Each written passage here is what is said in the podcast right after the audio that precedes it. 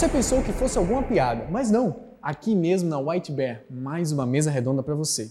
Agora sobre inovar é preciso. Desafios e oportunidades na produção de conteúdo educacional no contexto do ensino remoto emergencial. Uma viagem da educação clássica à autoeducação.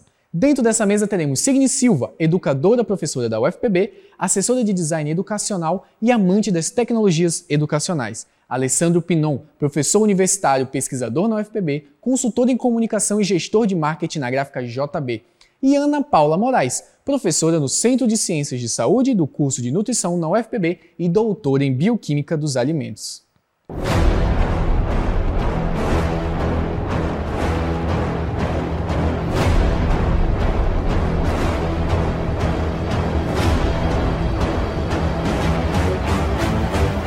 Boa tarde, comunidade Bit e Wiki, Bit Comunidade, estamos de volta, não é? Depois de dois anos de pandemia, dois anos de prisioneiros dentro de casa, a gente ainda está parcialmente prisioneiro na telinha do computador, mas com uma nova perspectiva, né? Nesse universo onde a gente pode transitar sem medo de vírus, sem medo de estresse, sem precisar usar máscara não é verdade? Então, eu sou professora Signe Daisy, da Universidade Federal da Paraíba, do Departamento de Mídias Digitais, e tenho a honra de dizer, uma das parceiras da Bitweek, o professor Kleber Moraes, e este ano, dos queridíssimos Natália, Fernanda e Magdiel. Natália, Fernanda e Magdiel, que estão transformando a experiência Bitweek 2021 numa experiência de construção de TCC. Então, a gente vai hoje, na, na mesa de hoje, bater um papo justamente sobre as perspectivas de sair da caixinha, tá? Transgredir, inovar, criar, jogar as coisas para cima e dizer assim, vão fazer, que foi o que esses meninos fizeram. No meio de tanta confusão, no meio desse colapso mundial, vamos fazer a Bitwig dentro de um espaço e de um universo paralelo.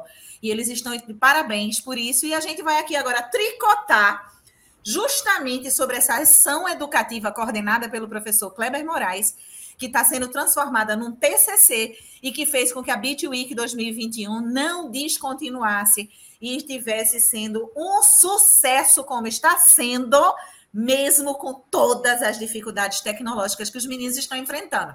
E para esse tricô de hoje de tarde, dentro do viés da educação e dessa coisa de transgredir na educação, eu tive a oportunidade de dividir as ideias malucas do bate-papo de hoje com duas criaturas incríveis que estão inovando e estão detonando nos seus universos paralelos de educação a professora Ana Paula Ventura, minha colega aqui na Universidade Federal da Paraíba, de um curso extremamente importante para a gente, né? Principalmente para os gordinhos, engenharia de alimentos, né? Que trabalha com química na engenharia de alimentos, não é isso, professora Ana? Exatamente. Seja, um território totalmente árido, tá? E o homem do marketing paraibano, que trabalha com gestão e formação de recursos humanos no universo da Uniesp, Alejandro Pinon, também um dos CEOs executivos, e seja lá mais o que, eu digo que ele é o Papa da gráfica JB, nossa eterna patrocinadora. Então, estão com vocês hoje Ana Paula Ventura, Alejandro Pinon e eu, Signe Daisy, apaixonadíssima pelo projeto Bitweek, apaixonadíssima por aluno que sai da caixinha e que se propõe a se desafiar, mesmo pagando mico, mesmo recebendo crítica, mesmo com kikiki de um lado e kkk do outro, mas que estão fazendo uma revolução na Beat Week 2021, trazendo para o FPB, para Paraíba, para João Pessoa, toda essa futrica do universo paralelo do metaverso. Tá? Estamos inovando, estamos crescendo, estamos iniciando cinco anos de, de Bitweek, eu já, já, já passei minha carteira de trabalho para poder assinar. Exato. Pois é. Adoro é. a, a gente vai dizer que Pinot, Pinot já é funcionário sênior da Bitweek. Ana Paula está começando como estagiária. estagiária. Então, já vou passar a palavra então para a estagiária, para a estagiária se apresentar, contar um pouco da sua vida e da sua iniciativa. E depois a gente vai falar com o sênior, né? O CEO sênior da Week, para a gente conhecer a história desses dois professores que dentro da universidade pública e dentro da universidade privada, sem diferença nenhuma, simplesmente transgrediram e estão fazendo dos seus espaços de aula espaços sadios, inclusive com o afeto e o carinho que a tela tirou. Eles estão conseguindo fazer isso, tá bom? Ana, conta um pouquinho da tua vida, né? O que é que te traz a Beat Week desse ano? O que é que te traz para discutir inovação desde os tempos da caverna até o metaverso? Professora Ana Paula Ventura, é com a senhora. Obrigada, boa tarde a todos. Obrigada, Signa, obrigada, Pinon, por estar participando aqui como estagiária. Então, tem que né, fazer tudo certinho. Vão me ajudando aí para poder passar e chegar a ser sênior como Pinon, né, Pinon? Então, é, eu vim aqui mostrar um relato, fazer um relato para vocês de experiência como professora de uma disciplina que é considerada já difícil de aprendizado. Eu sou engenheira de alimentos formada na UFPB, tá?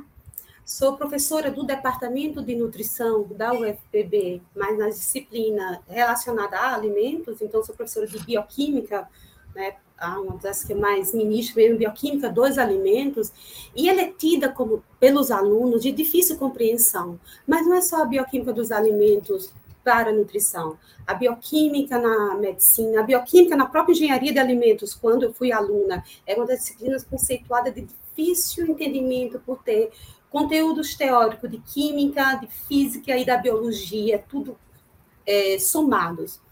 Então, é, eu sendo professora, eu sempre falava, quando eu era aluna, eu falava, poxa, essa disciplina é muito decoreba, eu tenho que decorar para passar, são muitos conceitos.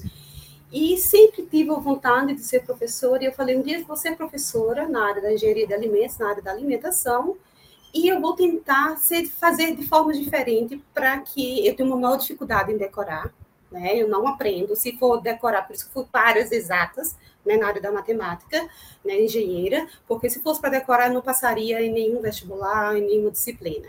Então, foi isso que eu sempre tentei fazer. Eu sou professora há 15 anos na universidade.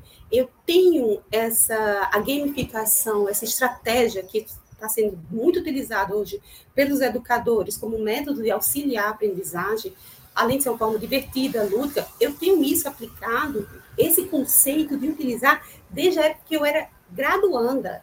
Então, pude realmente aplicar quando sendo professora, tá?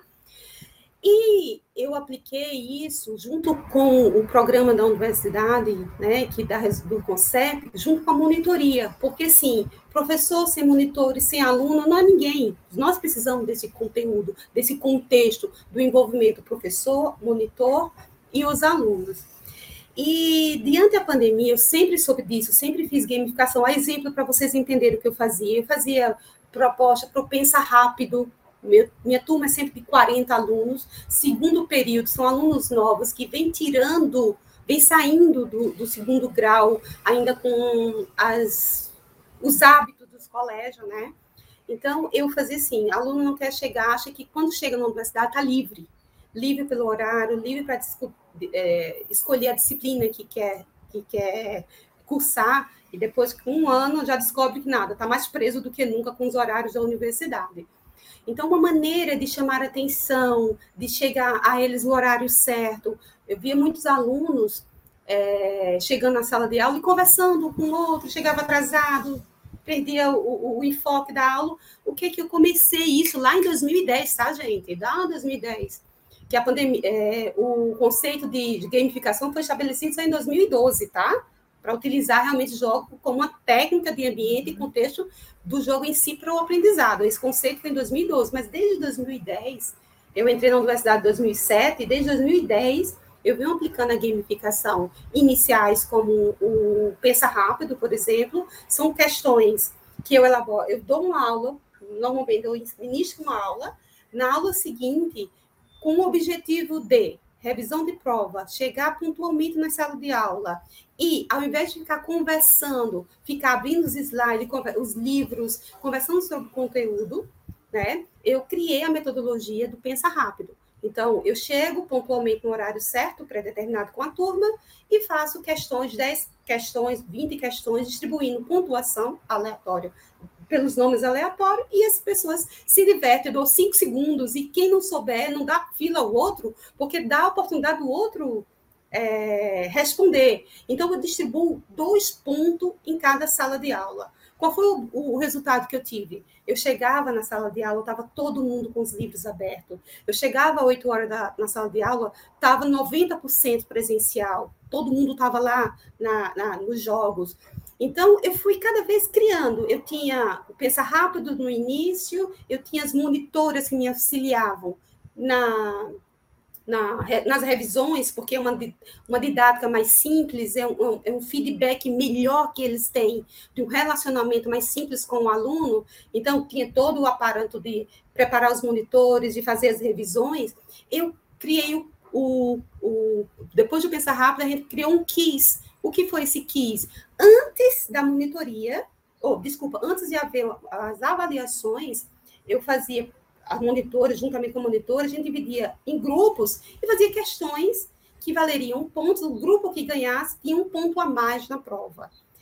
E cada ano eu queria inovar, cada ano foi adicionando mais novas técnicas de gamificação.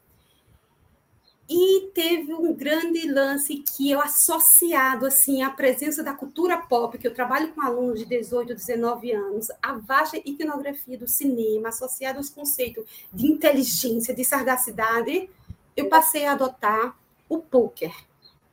Então, Mas dá uma paradinha, uma paradinha aí agora, professora Sim. Ana. Segura o poker. A gente vai passar a bola um pouquinho para Pinon Deixa o pessoal ficar na expectativa e a gente volta para a segunda rodada com o. Perfeito. Ok? Tá. Pinão, o que é que você andou tretando nesses últimos dois anos no que se refere à inovação, à transgressão, a sair da caixinha dentro do Uniesp?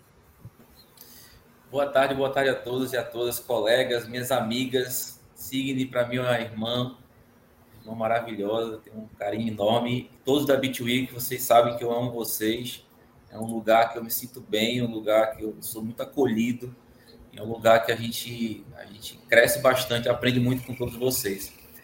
Bom, é, a gente começou trabalhando há, há, muito tempo atrás, já há quatro anos atrás, a gente já vem trabalhando um processo de gamificação um pouco embrionário no, com Kahoot. Né?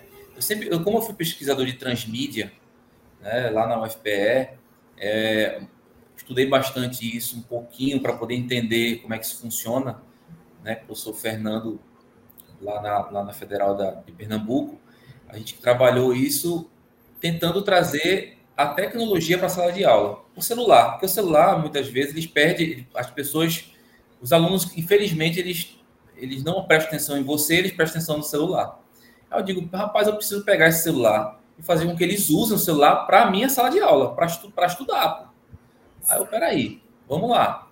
Aí descobri o Kahoot. Kahoot é um, um game, um quiz. E aí, de repente, eu fiz um teste com dois alunos para poder testar. Eu digo, eita, funciona. Ah, eu peguei, montei uma estratégia para revisão de prova. Comecei a colocar questões para revisão de prova. Gente, é, teve uma reviravolta gigante. As pessoas começaram a ficar, meu Deus, eu quero isso todo, todo, sou a aula que vem vai ser assim. Não sei o que. Eu falei, calma, isso é só uma revisão. Mas foi tão legal, porque assim, a gente teve uma aceitação muito grande, até porque a, o conceito da gamificação e, é, ele, ele, precisa ser, ele precisa ser pautado e ser colocado nos games. Que é você vai, você vai criar uma, uma, uma história, dessa história você vai criar um contexto, desse contexto você vai criar é, é, fases e dessas fases vai ter uma recompensa. Isso é um jogo.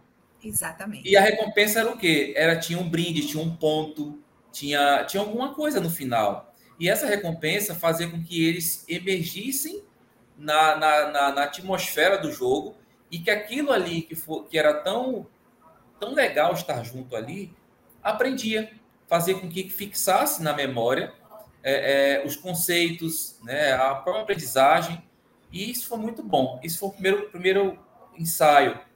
Aí, a partir disso, a gente foi para um, um, ensaio mais, mais elaborado. No, isso já foi em, em, em, comunicação social, onde eu percebi que os, os alunos de comunicação, de, de, comunicação social, que é muito parecido com os alunos de, de mídias digitais, eles são muito antenados com tecnologia. E também com a tecnologia vintage. Porque tecnologia, a gente pensa, ah, tem que ter internet. Não, tecnologia pode ser qualquer coisa que você pode colocar ali para desenvolver. Falei, primeiro fazer uma pesquisa. Vocês gostam de jogo de tabuleiro? Ah, professor, lógico que a gente gosta, não sei o que, a gente joga em casa. Eu falei, eu também jogava em casa e ainda jogo. E aí a gente começou a desenvolver um jogo de tabuleiro. E o tabuleiro, ele era, ele era de tabuleiro, mas ele não era físico, não consegui fazer ele físico ainda. Mas ele era todo digital, mas com um formato de tabuleiro, onde ele tinha os caminhos para chegar até o final. E nesses caminhos eu tinha as, as dimensões Inclusive, eu validei esse, desse tabuleiro, pegando um pouco do validadei, daqui a pouco ele vai falar. Eu peguei esse, eu peguei esse tabuleiro e validei com o Signy. Teve uma loucura aqui minha, eu falei, Signy, eu preciso falar contigo. E aí entrou numa, numa, numa videoconferência dessa, numa de noite lá em casa. E eu falei, olha, assim, eu tô pensando assim. Aí ela me deu uma ideia que validou e que realmente fechou o processo que eu queria daquele, daquele jogo que era três dimensões. A dimensão porque eu precisava que os alunos também entendessem um pouco sobre, sobre ENAD, sobre questões de ENAD, porque, querendo ou não, querendo ou não a, a, a, universidade privada ela precisa ser qualificada nesse sentido. E o ENAD, ele baliza isso. Então, meus, os alunos do, do, do Uniesp, eles precisam ter esse, essa, essa, esse percurso de, pelo menos, tatear como é que funciona uma questão do ENAD. E aí eu comecei a colocar questões de ENAD baseado no jogo. Então ia ter um momento da ENAD, ia ter um momento de, de aprendizagem de conceitos, ia ter um momento de desenvolver um produto no final, que era a parte final lá do jogo. E cada cartinha era, era posta, era colocada para eles. Essas cartas elas tinham momentos que era, era, era atividades individuais e tinha momentos que eram atividades em equipe. E foi fantástico. O, o, a premiação no final, é, os três primeiros colocados ganhavam, né?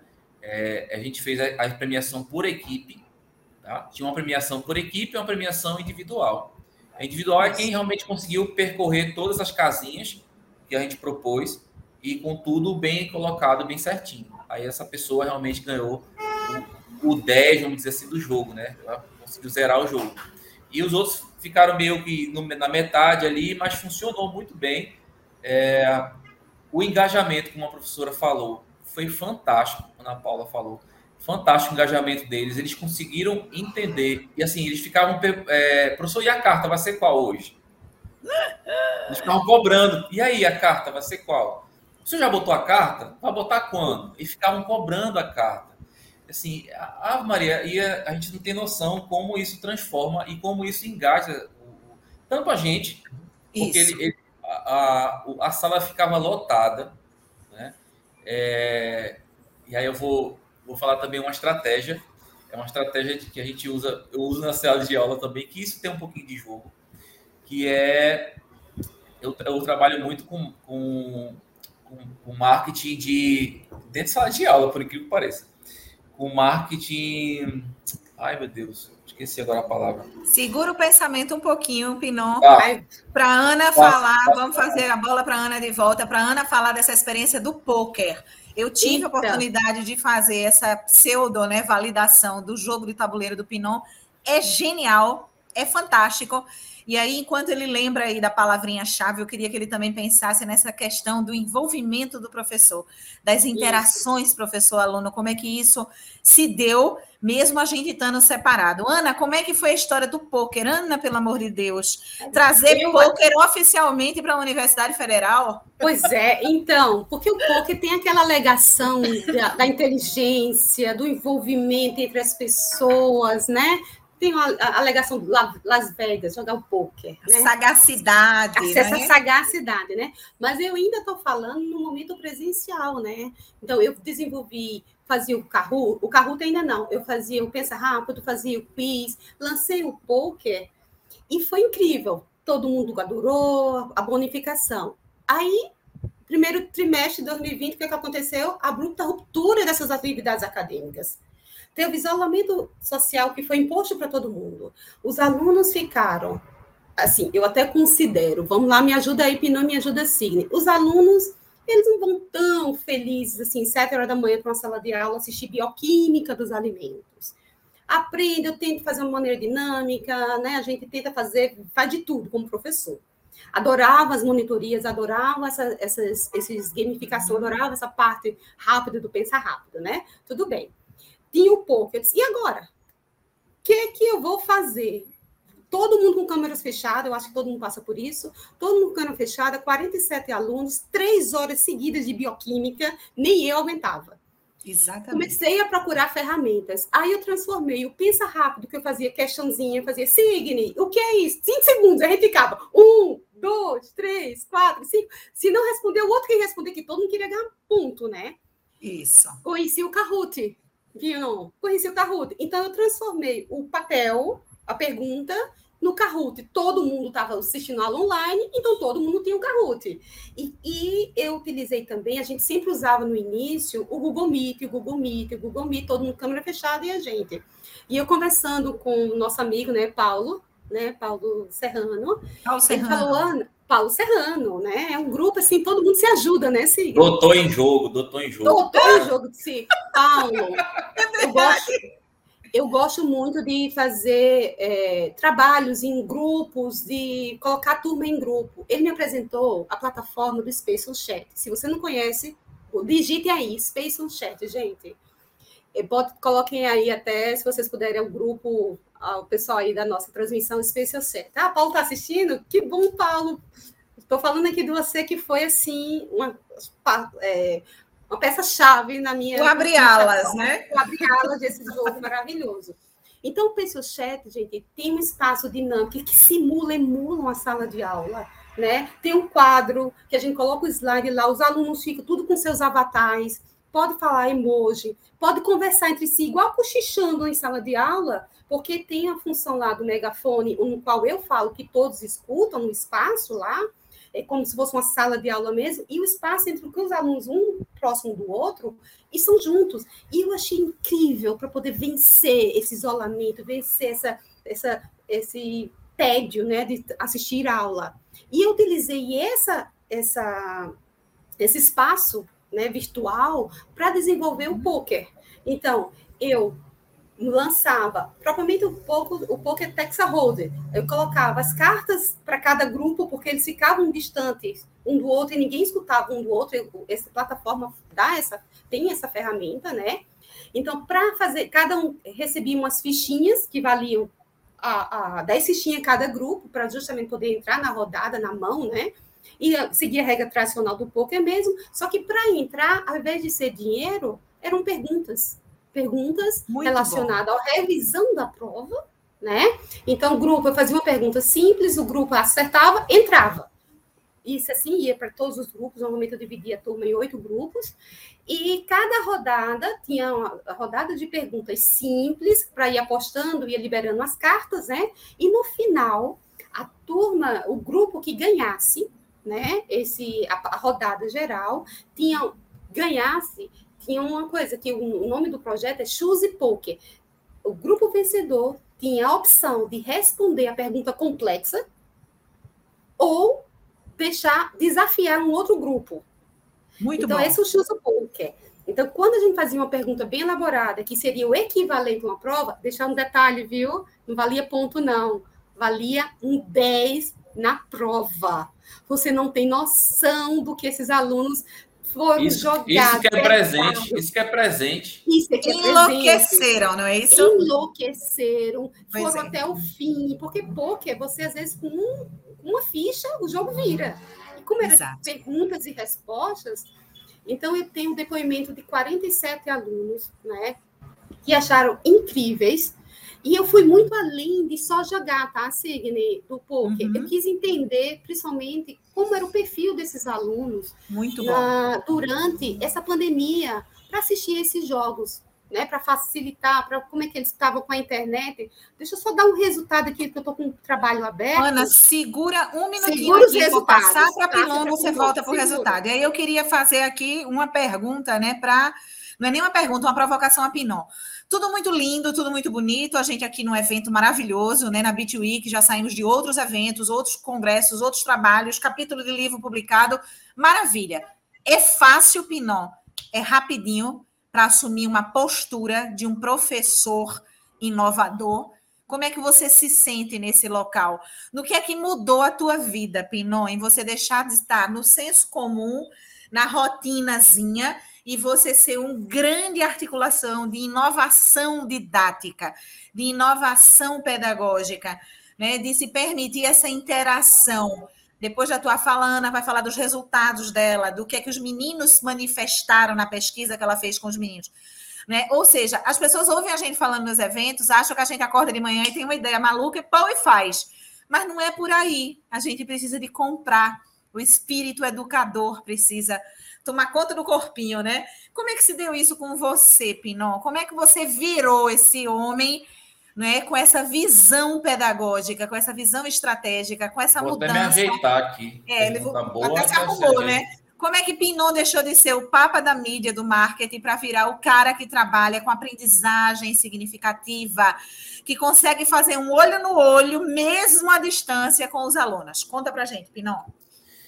Pois é, o que, o que me ajudou bastante, Signy, é, primeiro, primeiro foi minha, minha paixão por tecnologia, isso me ajudou muito. Né? Então, a gente, quando tinha, quando veio aquele boom, a gente não sabia que plataforma usar, usou Jitsi, usou um monte, e eu estava testando todas já, já conhecia algumas, né? porque eu fazia algumas, algumas, algumas conferências aqui na, na gráfica mesmo, com reuniões externas com outras pessoas, e isso era normal para a gente aqui. Uhum. Né? Uma reunião com empresários de fora, com outros, em outros países e tal, a gente fazia tranquilamente aqui. E aí eu digo, não, peraí, eu vou, por essa, por essa dinâmica que eu tinha com, com, com uma pessoa que gosta de tecnologia, me ajudou bastante.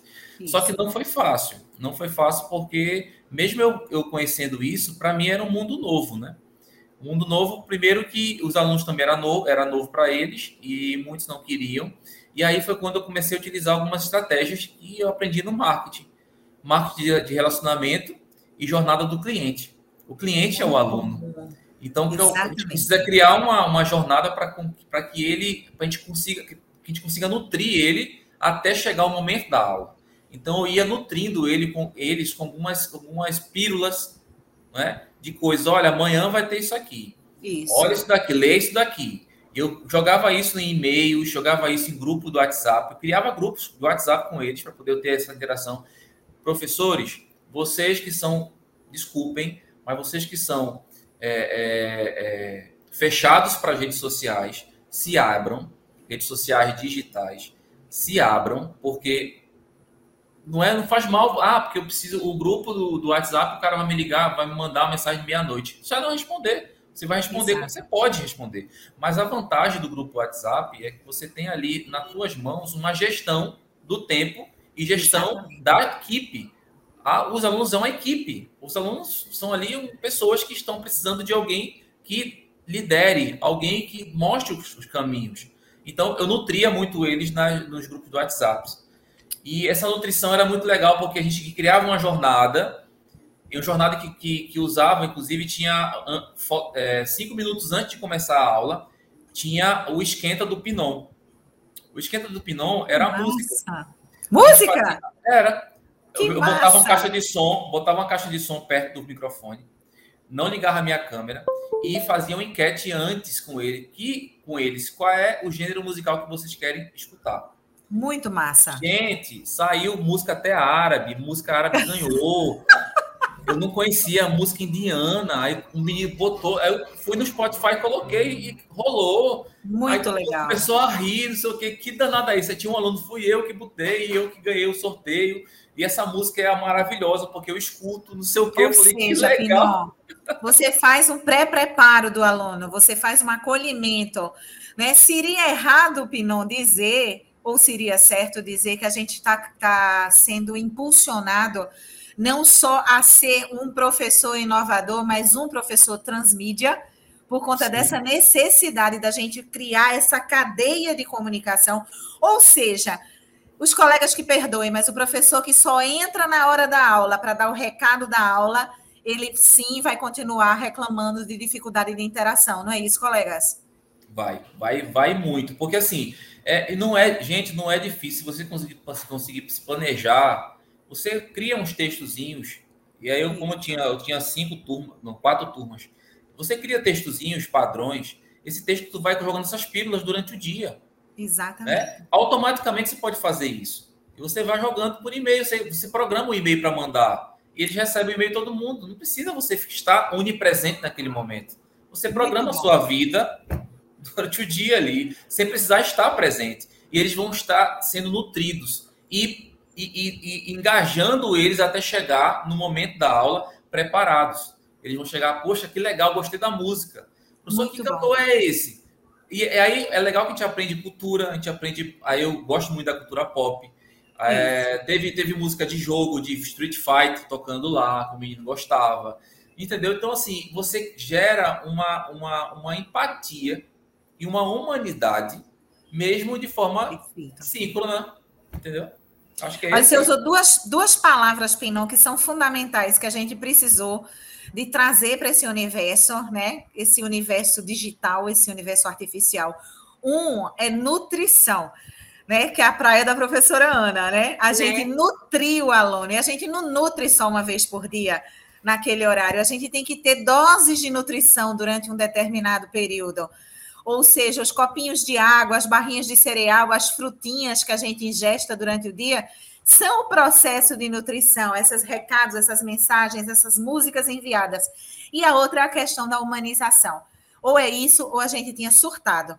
Né? Vou passar para a Ana novamente agora, para a Ana falar um pouquinho. A gente está quase chegando na, na meta, né? Que é 17h15, né? Para a gente chegar é, nos resultados, Ana. Quais foram, e já provoca o Pinon para trazer também os resultados que ele alcançou com esses experimentos, né? que foram inovadores, que foram desafiadores, saindo de dois professores tradicionais e que venceram, saíram da caixinha. Não é isso, Ana? Quais os teus resultados? O que, é que a pesquisa mostrou? Vamos aguardar só mais um pouquinho, Sigrid. Se você me perguntar, eu vou fazer um paralelo. Você sabe que eu tenho um projeto de extensão que é o Do Ré Me Faz Comer, que é lá no Laureano. Que a gente atende as crianças no ambulatório.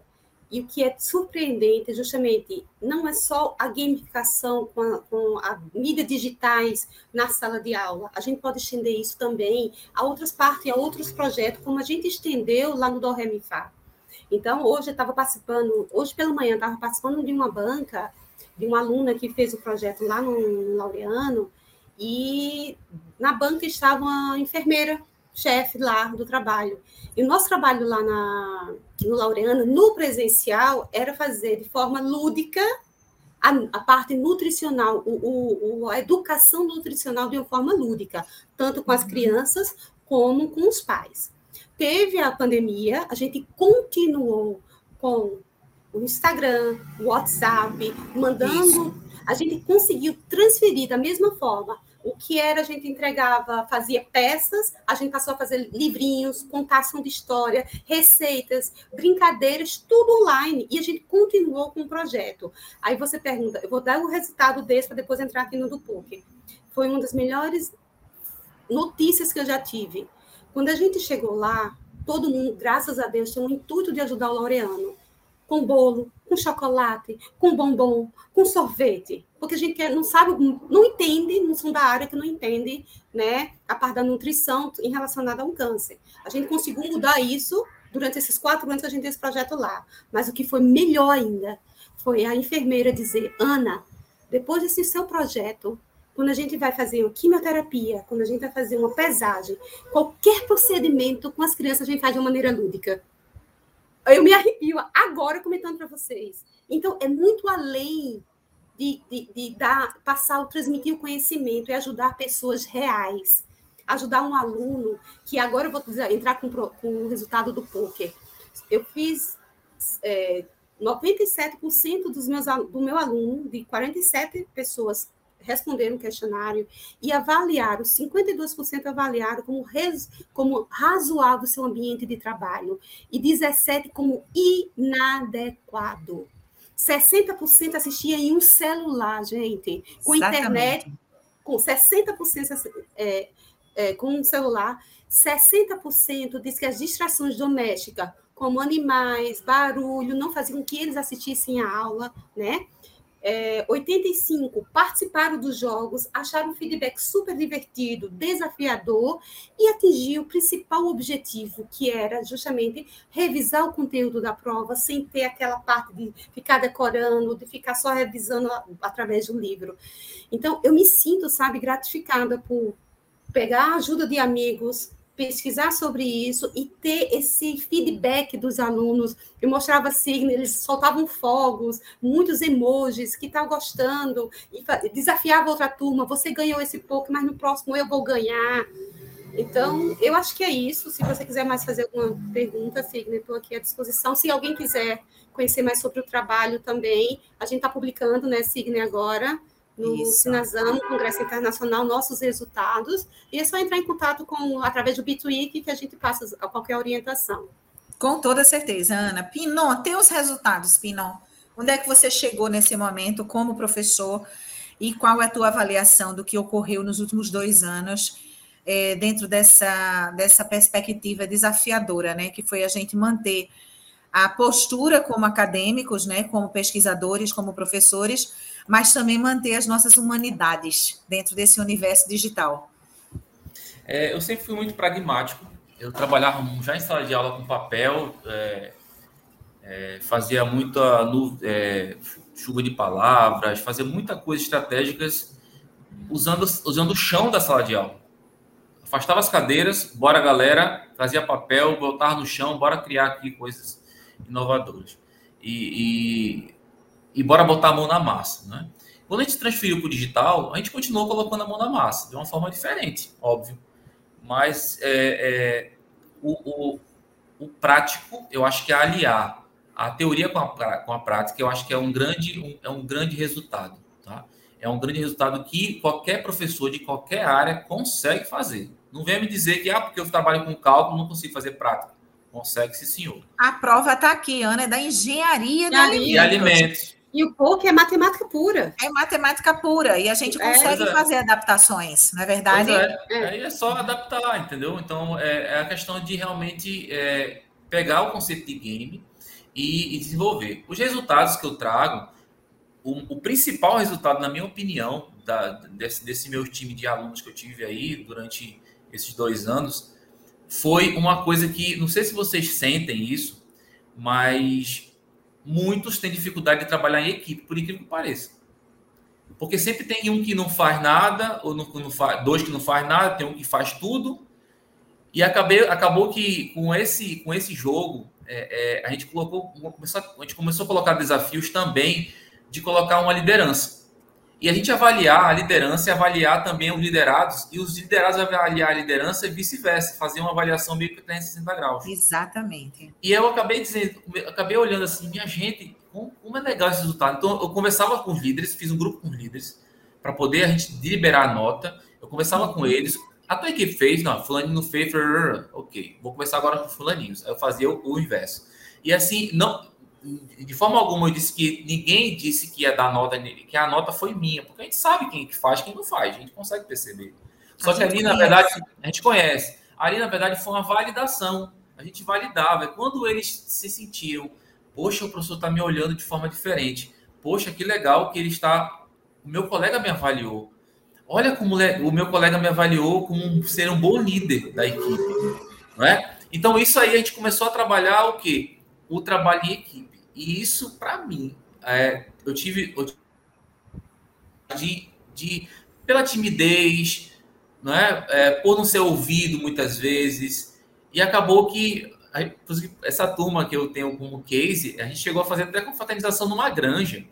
Que massa. Foi para lá para uma granja e assim é, é, se tornou uma coisa assim tão tão próxima. Porque... Ou seja, o lado humano se aproximou a partir de uma experiência te totalmente tecnológica na educação. Totalmente. A gente, foi, a gente foi, inclusive, né, nessa época, tava, já estava tava no finalzinho assim do, desse, desse surto tão grande.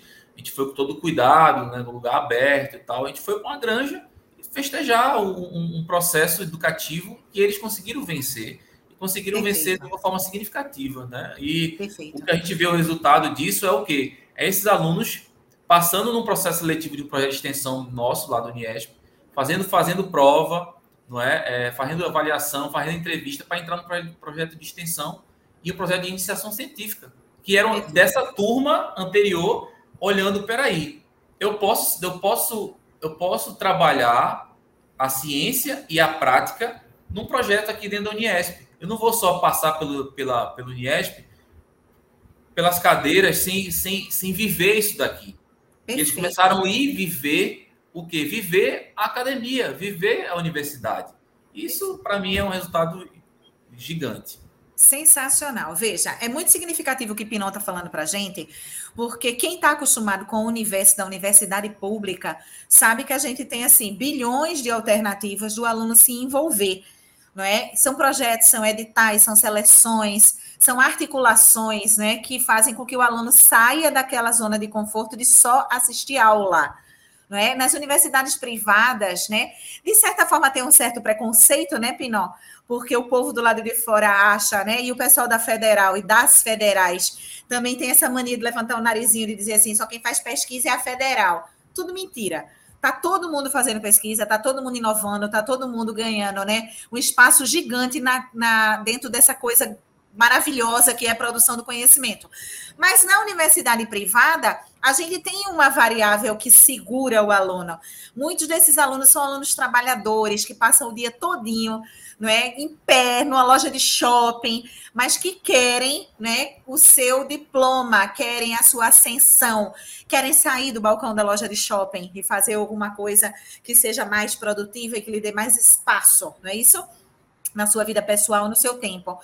Então, é muito bom quando o Pinon divide essa coisa de que na universidade privada a gente já está contemplando ensino, pesquisa, extensão, inovação, monitoria. Está acontecendo, não é só mais um privilégio dos territórios das federais. Isso é muito legal. E eu também queria fazer uma ponte é sobre essa questão da aprendizagem significativa, não é? O David Elzubel é um pesquisador, um psiquiatra americano, né? Partiu desse plano aqui em 2012. Ele fez um estudo e ele aprimorou os seus estudos é, a partir de uma única premissa, né? Se o estudante perceber que há significado, que há propósito, que há sentido naquilo que ele vai aprender, ele se envolve mais. Então, assim, gente, a gente tem noção, nós fomos estudantes, a gente estava do lado de cá do banquinho, não é verdade? A gente tem noção de quantas foram as cadeiras que nós pagamos, que a gente sentava e ficava fazendo assim, para que eu vou precisar disso na minha vida? O que é que este professor está dizendo? Não fazia o menor sentido. Então, a aprendizagem significativa, ele tem esse pressuposto. Envolver as pessoas e trazer propósito para o momento do aprendizado dentro de uma ludicidade expressa, ou seja, um jogo de pôquer, um campeonato, um jogo de dama, né, um tabuleiro, mesmo que seja online, né, voltando em breve, se Deus quiser, para os físicos, para os presenciais, faz toda a diferença. E uma outra coisa que eu queria lembrar para a gente partindo para o finalmente, não é? É a questão do, do da pedagogia de projeto. Né? Cada um de nós tem um projeto sendo executado. Cada um de nós está implementando um projeto, quer seja um projeto através de jogo, quer seja um projeto através do estímulo da autonomia, quer seja o projeto a partir do estímulo das competências, tá? E eu vou usar o próprio BitWiki, gente. Não existe pedagogia de projeto mais bem aplicada do que o projeto BitWiki. O projeto BitWiki pega os meninos e dizem assim: façam, criem, elaborem, se desafiem, enfrentem os problemas Enfrentem as tecnologias sabotando vocês. Rede que cai, internet que não funciona, palestrante que se atrasa, tela que não abre.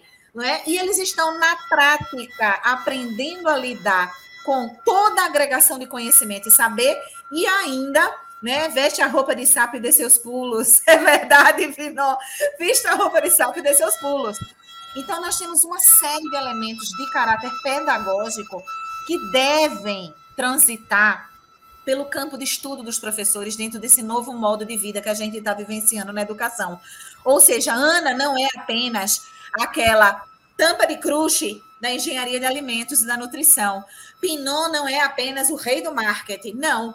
A gente tem que estudar a educação, a gente tem que saber quem é o Zubel, a gente tem que entender o que é pedagogia de projetos, a gente precisa de entender quais são as fases da avaliação para que a gente possa implementar nas nossas práticas educacionais esse desafio contínuo, que é fazer com que os meninos saiam da zona de conforto, porque a zona de conforto mata a gente. Falando em sapo, eu só me lembro daquele flyzinho que fala, né, que se a gente colocar um sapo dentro de um balde de água fria, colocar em cima da boca do fogão e deixando a água esquentando, a água vai chegar num ponto de esquente que vai causar um torpor tão grande no sapo e que ele vai simplesmente morrer cozido, porque ele foi ficando totalmente cansado, foi, foi ficando quarado naquela água. Ao tempo em que, se você pegar uma bacia de água fervendo e você jogar um sapo em cima, ele dá um pulo e escapa da água fervendo. Ou seja, a gente precisa continuar jogando os nossos meninos vestidinhos de sapo nas panelas fervendo. E só um detalhe, e só um detalhe, Sidney, importante. Coloca aí, é... enquanto não finaliza a fala dele, coloca aí a pergunta, a pergunta do nosso extra Power Paulo Serrano, que ele tem uma pergunta para a gente. Fala, Pinó. E tem um detalhe: esse, essa, essa aprendizagem que ela inicia aí na, na universidade, ela passa para as empresas. Vocês que vão ser Tudo. profissionais, a gente discute já isso, né, da, das organizações aprendentes e também das universidades corporativas. Vai continuar essa, essa forma de aprendizado nas, nas empresas, nas grandes empresas já tem, já, já existe já as universidades corporativas. E a gente precisa realmente é, entender que, gente, aprender dá trabalho, mas aprender de, de, de, é, aprender faz com que o homem realmente cresça em qualquer lugar que ele esteja. Né? Exatamente. Então, na empresa, na, a empresa, a empresa olha quem está quem tá se qualificando, tem um plano de cargos de carreira. Tudo isso tem nas, nas, nas empresas. Lógico, você que vai que pensa aí para a área científica, só, só ser professor mesmo científico, ok, você vai continuar também aprendendo. não, de, não deixa de estudar, né, sim. É... Então, Pinô, aproveita aí, ó, responde a pergunta do professor Paulo Serrano. Em um cenário futuro de risco zero, zero risco, zero pandemia, que estratégias desenvolvidas durante o período remoto continuam? O que, que vocês acham que vai melhorar nas aulas presenciais? E aí tem uma fala bem legal, parabéns pelos trabalhos que vocês fazem por, por, compartilhar aqui. Valeu, galera. Muito obrigada. E aí, Pinó, o que é que você acha que vai mudar a partir da volta para o ambiente presencial? A gente muda, a gente volta a ser conservador, tradicional, na zona de conforto, ou a gente vai tocar fogo nas universidades? Já era, já era. Vai, a gente vai trabalhar com, com realidade aumentada, a gente vai trabalhar com.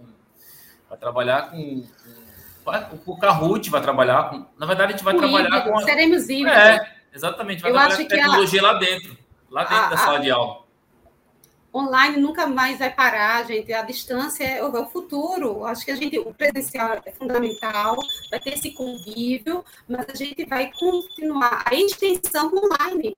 online. Por exemplo, no meu caso, é, é muito melhor o poker ser feito online, porque envolve muito mais gente, tem aquela parte da inibição, de se expor, né?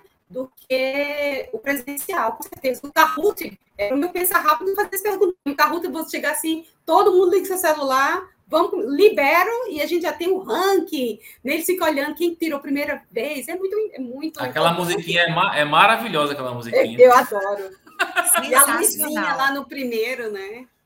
Sensacional. É isso, é isso. É Ana falou, Pinon falou. A gente não volta mais para o modelo remoto, desculpe, presencial 100%. Tradicional. É, acho que todos os professores que continuarem a trabalhar nos próximos anos vão, de certa forma, manter essa transmediatização da educação. Então, usando os recursos que são cabíveis, aqueles nos quais a gente se sente mais confortáveis, não é isso? Uma das coisas que o projeto Dias mais trabalha é justamente com essa espécie de letramento digital dos professores. Eu digo que não é nem letramento, antes de entrar no letramento, a gente anda no acolhimento psicológico dos professores que têm medo de tecnologia. Eu, particularmente, né? Passei por esse processo com os meus próprios alunos. Eu tinha medo, eu tinha pavor. Eu me lembro que quando eu cheguei no departamento de mídias, há oito anos atrás, eu disse para a Kleber: eu vou embora, eu não vou trabalhar aqui. Eu não sei fazer o que esses meninos fazem. Eu não tenho a menor noção do que eu estou fazendo aqui. E hoje eu me sinto super à vontade de estar provocando colegas, organizando eventos, ouvindo os meninos, me qualificando, me aperfeiçoando e correndo atrás de aprender as coisas. E eu tinha medo. Eu era o professor que precisava de alguém para vir ligar o data show para eu dar aula. Eu continuo precisando, tá? Mas eu faço isso com menos medo, com menos ansiedade, na é verdade. E a gente vai criando estratégias. Então, eu acho que a resposta para Paulo é justamente isso, Paulo. A gente não volta mais para o lugar comum. Né? Cada um de nós vai agora começar a jogar para frente as nossas estratégias. Três minutos para encerrar, um minuto e meio para Pinão, um minuto e meio para Ana Paula, para as despedidas finais. Eu já me despeço aqui, foi um prazer enorme estar com a Beat Week 2021, com essa mesa linda sobre tecnologia, educação, inovação e desafios da educação, dos tempos das cavernas ao universo do metaverso. Professora, sua despedida, depois professor Pinó. Gente, eu só tenho que agradecer o seu convite, Signe, a presença do Pinon aqui. E é muito gratificante falar dessas experiências que a gente está tendo em sala de aula, da realidade que os alunos estão passando, da realidade que os professores estão passando também. E com certeza o ano que vem estaremos no, presencial, mas de forma híbrida, porque a tecnologia, o ensino à distância veio para ficar, que nós reinventamos, nos qualificamos e nós estamos conseguindo juntos. O bom, a cooperação, todo mundo pediu ajuda a todo mundo e a gente conseguiu isso. Gratidão. Muito bom. Pinó. É, obrigado, obrigado a todos vocês. Professora Sigrid, você sabe que você mora no meu coração. Professora Ana Paula, prazerzaço estar com você novamente, né? A gente já teve é. juntos na, na Valida Day. É, é uma satisfação gigante estar aqui e, mais uma vez, estar na Beat Week para mim é uma alegria gigante. É, ano que vem, o que vocês precisarem da gente, novamente estaremos aqui. Em nome da Gráfica JB também, está, a Gráfica JB está sempre apoiando iniciativas como essas que levam a educação para outros estágios, estágios bem evolutivos. E a gente está sempre pensando nisso e olhando também esse lugar que é importante para todos nós, para a humanidade, que é a ciência e a educação. Muito, Muito obrigado. bom. Se Deus quiser, em 22, híbrido, presencial e online, ok? É, gente, tá estão pedindo aqui, ó, o pessoal da produção tá pedindo para avisar que tão, tá rolando outras palestras em outras salas. Vocês deem aí uma pesquisada. Tá? Nossa mesa era um bate-papo relâmpago, então tem um pouco mais de tempo agora. Mas a Bitweek está acontecendo, está rolando, vai até o final da semana, do final de semana e não vamos deixar cair a peteca. Bitweek 2021 online, mas com a mesma energia de todas as oito anteriores, nos preparando para os 10 anos de Bitweek no ano que vem. Tá? Então, até logo, boa noite e ó, migrem para as outras salas que tem papo rolando ainda, tá bom? Boa noite. Beijo! Tchau! Beijo, Beijo. Coração. Fiquem com Deus. Boa noite. Tchau.